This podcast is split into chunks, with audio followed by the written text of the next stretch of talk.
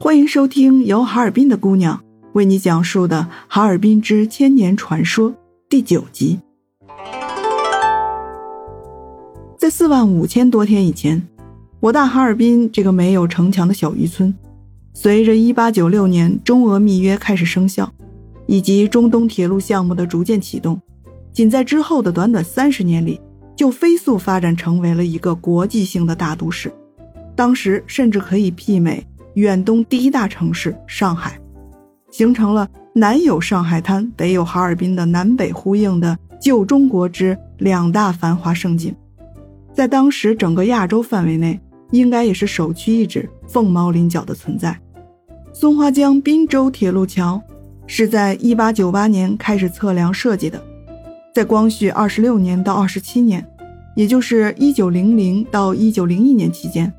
由俄罗斯桥梁专家、中东铁路工程局桥梁总工程师连多夫斯基亲自监督，由工程师阿列克谢罗夫负责施工建设完成。一九零零年五月十六日正式动工，一九零一年八月二十二日全面完工，十二月二日交付使用。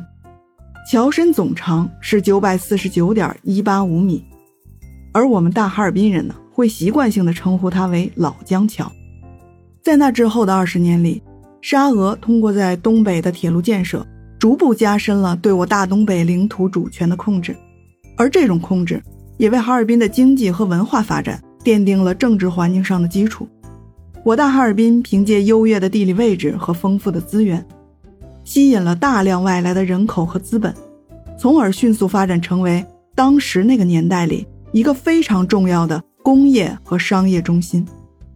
哈尔滨这个名字的由来啊，一直以来都有满语和俄语两种说法，但是哈尔滨市这个名称的诞生，是和中东铁路的建立息息相关。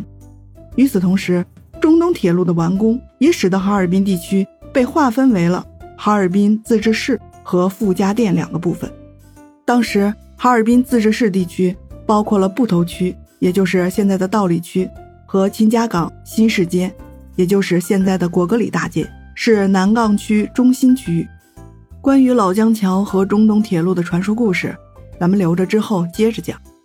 因为刚刚说到了傅家店，咱们再一起追溯回一百二十年前，一九零五年的时候，清政府开始管辖傅家店地区。当时傅家店还是隶属于吉林省滨江厅，在这里就不得不提及一个很有传奇色彩的人物。他叫何厚奇，字子章。传说1867年，他出生于山西灵石县族里的一个书香翰墨之家，死于1923年的乱世。别看此人生平短暂，但是他几乎一辈子都在东三省地区当官。他年少有为，高中举人。从晚清时期的一八九七年开始，相继历任了吉林省通化的知县。奉天省，也就是现在的辽宁省锦县的知县，辽阳的知州等。十年之后，一九零七年一月二十三日，清政府奉旨奏准，在傅家店地区增设了滨江厅江防同知的官位。一九零七年三月到一九零八年一月，朱启敬担任第一任的江防同知。朱启敬卸任后。何厚奇担任了清末第二任滨江厅的江防同知，直到一九零九年四月。此人既具有政治才干，为政宽平，知人善任，又充满了文人雅趣。传说他嗜古不倦，精于览赏，金石书画广藏甚实。他收藏的唐代李思训碑，也称为云辉将军碑，可谓是千年古迹。同知这个官位呢？最早的起源可以追溯到宋代，到了明清时候就频繁出现了。同知的意思呢，就是知府的副职，正五品，因事而设。也就是说，知府不想干、不会干或者没时间干的工作，就需要同知去完成和解决。这个岗位的嗨康啊，一般也就是设一到两个人，但并不是固定的。说白了，就相当于副县长、副市长的级别。什么脏活累活、费力不讨好的活儿。就一并交由同知全权处理。同知一般负责是分管地方上的盐粮、补道、江防、海域、河工、水利，以及清理军籍、抚绥民意等事务。同知的衙署，也就是在当地的政府办公大楼，就称为厅。当时滨江地区是松花江最大的港口和铁路重镇，这个地方与沙俄统治的哈尔滨自治市，也就是相隔一条中东铁路，东西相望，很近很近的距离。可见滨江厅江防同知这个岗位是身兼要职的。